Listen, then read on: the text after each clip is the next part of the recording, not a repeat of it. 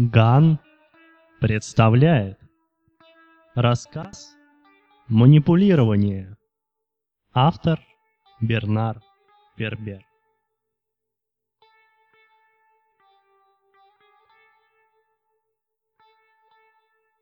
Меня зовут Норбер Петеролен. Я инспектор полиции. Долгое время я полагал, что полностью контролирую свое тело, пока не настал день, когда я столкнулся с проблемой. Ситуация была совершенно невероятной. Моя левая рука меня не слушалась. Я не знаю, как она обрела свободу, но мои муки начались, когда я решил почесать нос. Обычно я делаю это правой рукой, но в тот момент я читал книгу и решил, что проще будет воспользоваться левой. Она даже не пошевелилась. Я не обратил на это особого внимания и, как обычно, почесал нос правой рукой. Инцидент повторился. Однажды моя левая рука бросила руль в тот момент, когда правая переключала скорость. Я еле успел развернуть машину, изо всех сил вцепившись в руль правой рукой. Дальше больше. Левая рука отказалась держать ложку, и правая была вынуждена сражаться со спагетти в одиночку.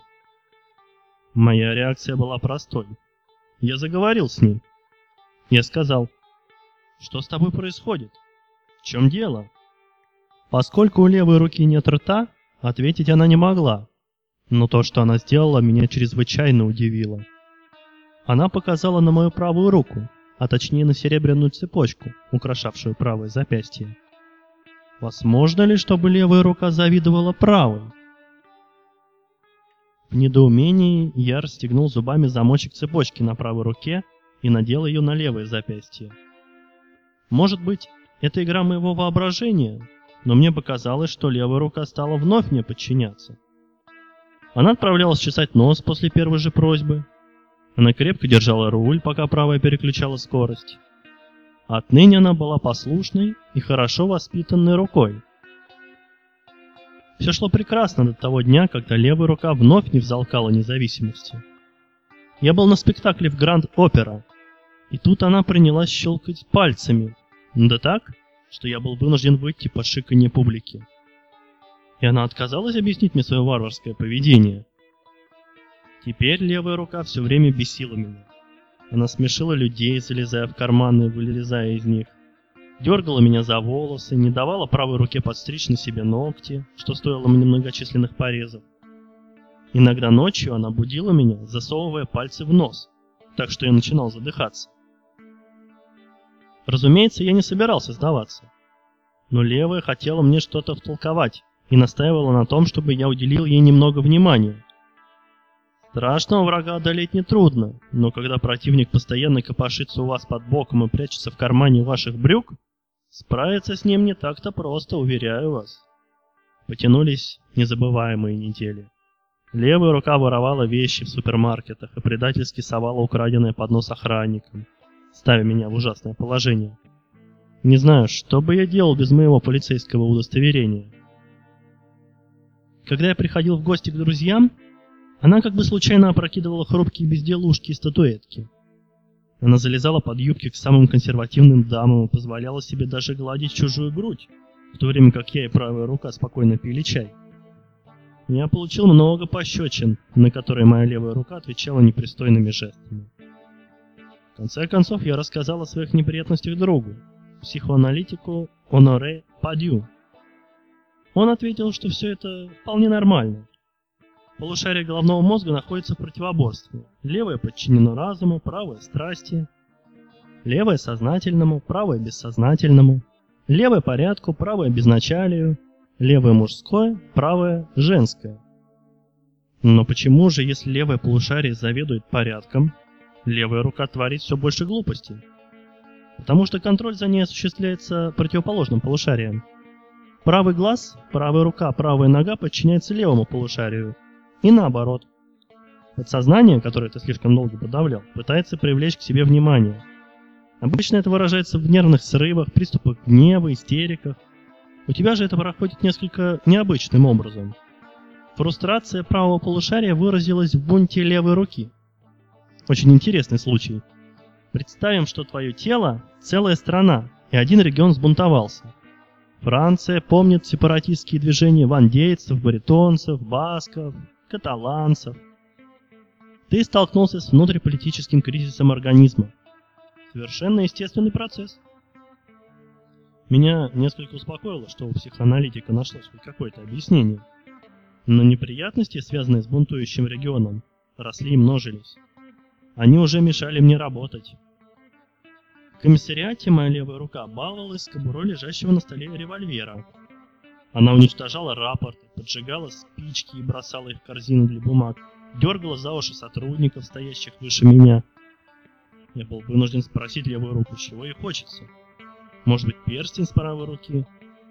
Но левая рука завладела ручкой и с трудом, поскольку я правша, написала «Заключим контракт о сотрудничестве».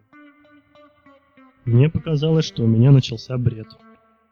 Сотрудничать со своей рукой, когда она принадлежит мне с рождения, не может быть и речи о том, чтобы подписывать контракт с тем, что и так тебе принадлежит. Левая рука была всегда в моем распоряжении. Она моя. И поскольку она вроде бы слышала внутренний голос, я ей сказал. А еще чего? Она снова взялась за перо. Мне нужны карманные деньги, чтобы я могла жить так, как хочу, иначе я сделаю твою жизнь невыносимой. Я попытался умаслить ее маникюром. Очаровательная молодая женщина с нежными руками занялась ею и привела в порядок. Ногти сияли. Предательница была чиста и безукоризненна. Но все это нисколько не смягчило ее. При первой же возможности она везде выводила сотрудничество или саботаж. Я не поддался шантажу. Однажды левая рука схватила меня за горло и попыталась задушить. Правая с большим трудом ослабила ее хватку. Теперь я понял, левая рука опасна. Но и я мог стать таким же. Я предупредил ее. Если ты будешь стоять на своем, я тебя ампутирую. Конечно, такой выход меня и самого не особенно привлекал, но я не желал жить в постоянном страхе перед враждебной неуправляемой рукой. Чтобы доказать свою решимость, я надел на нее горнолыжную перчатку, надеясь, что это немного ее успокоит. Никакого результата. Я подверг руку заключению в дубовый ящик собственной конструкции, не позволявший ей сжиматься в кулак, и оставил там на всю ночь. Утром я почувствовал, что она вся мокрая от унижения. Тюрьма – радикальное средство против строптивых рук. Теперь она поймет, кто здесь главный. Я, Норбер Петеролен, безусловный хозяин всего организма, от кончиков пальцев до мозга костей, владелец органов и их ответвлений, единственный ответственный за маршрут гормонов, желудочного сока, судья тока крови и нервных реакций. Я властелин своего тела. Титул этот принадлежит мне по праву рождения – Любое стремление какого бы то ни было органа к сепаратизму будет жестоко подавлено, повторял я, словно Людовик XI, объединитель земель. Я освободил руку из тюрьмы, и недели две она вела себя прилично. Потом схватила мел и написала на стене «Свобода, равенство, сотрудничество». Это было уже слишком. Может быть и право голоса, если уж на то пошло. Моя правая рука будет голосовать за правых, а левая за левых. Я заковал ее в гипс на неделю. Клетку. Если кто-то спрашивал, что случилось, я отвечал, что упал, катаясь на лыжах. Левой руке было не по себе. Вечерами она грустно скребла ногтями по гипсу. Я человек добрый, и наконец я освободил ее. Левая рука затрепетала, снова увидев солнце. После этого я больше не мог пожаловаться на свою левую руку и вернулся к своим обычным занятиям, но однажды все снова перевернулось с ног на голову. Я расследовал чудовищное преступление. Убийство продавщицы супермаркета, которую задушили накануне вечером. Было вполне очевидно, что это гнусное преступление было совершено не ради денег. Тело несчастной лежало рядом с открытой кассой, полной банкнот. Я снимал отпечатки пальцев, чтобы отправить на экспертизу, и каково же было мое изумление, когда я понял, что это отпечатки моей левой руки. Расследование тянулось долго. Я вел его в строжайшей секретности, чтобы меня, если можно так сказать, не схватили за руку. Но чем дальше я распутывал дело, тем больше улик указывало на то, что преступление совершила моя левая рука. Она, кстати, пока длилось расследование, вела себя нагло, словно издевалась надо мной. Барабанила гаммы на столах, словно говоря, «Ты хотел войны? Ты ее получил». Меня терзал вопрос. Как моя левая рука смогла утянуть все мое тело на место преступления, да так, что я этого не заметил? Я допрашивал свидетелей. Они говорили, что видели меня накануне недалеко от места преступления. Левой рукой я опирался на трость. Возможно ли, чтобы этот недостойный отросток моего тела переместил меня во сне, пользуясь тростью как опорой? Нет, запястье у меня не такое сильное, чтобы нести 85 килограммов не склонного к сотрудничеству мяса. А бунт пока выше запястья не поднялся. Я опять обратился к врачу, и он объяснил мне, что я поражен очень редкой болезнью. Он хотел показать меня своим коллегам и написать о моем случае диссертацию. Я убежал со всех ног. К великому сожалению моей левой руки, которая цеплялась за двери, чтобы задержать меня. Вернувшись домой, я решительно допросил левую руку. Каждый раз, когда она начинала врать, я бил ее по пальцам железной линейкой. Сначала, конечно, она пыталась защищаться, бросала мне в лицо ручки и ластики, до которых могла дотянуться. Но я привязал ее к ножке стола и бил телефонным справочником до тех пор, пока она не согласилась писать. Телефонные справочники бьют очень больно, а следов не оставляют. Полиция старается избегать телесного воздействия, но иногда бывают случаи, когда нужно заставить подозреваемого заговорить. Левая рука согласилась сотрудничать.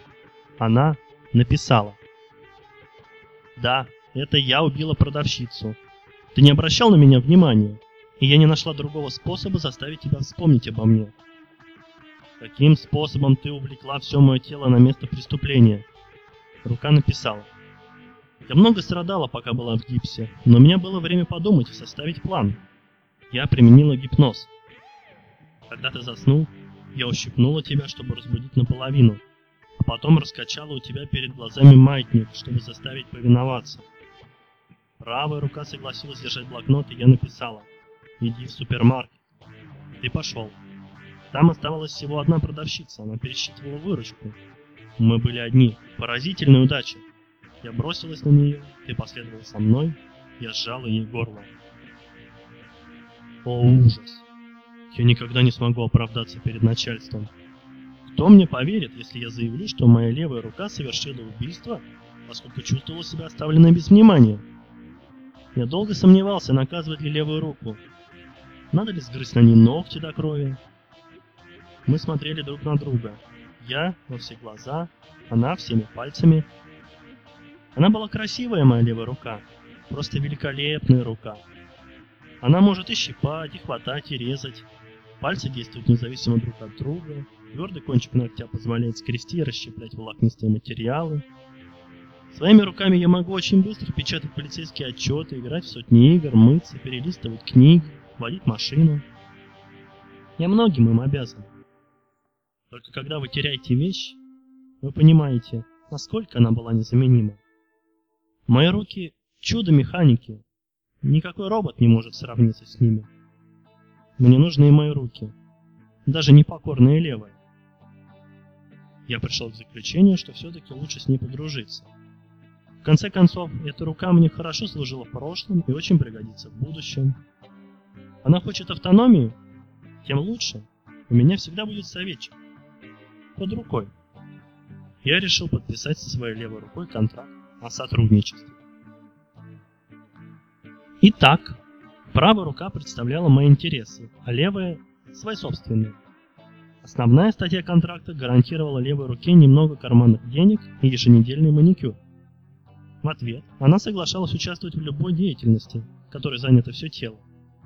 Она будет раскачиваться в такт при беге, будет помогать правой руке играть на гитаре и так далее – Кроме того, левая рука будет пользоваться всеми преимуществами, связанными с принадлежностью к моему организму. Терморегуляцией, кровоснабжением, системой оповещения о боли и помощью других органов, когда нужно прекратить страдания, ежедневной уборкой, одеждой по погоде, 9-часовым ежедневным отдыхом. Так я получил мощного союзника, который всегда рядом и безгранично мне предан.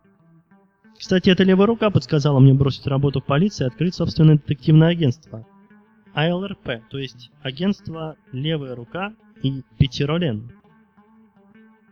Кое-кто утверждает, что в агентстве хозяйничает и все важные решения принимает моя левая рука. Но это злые, завистливые языки.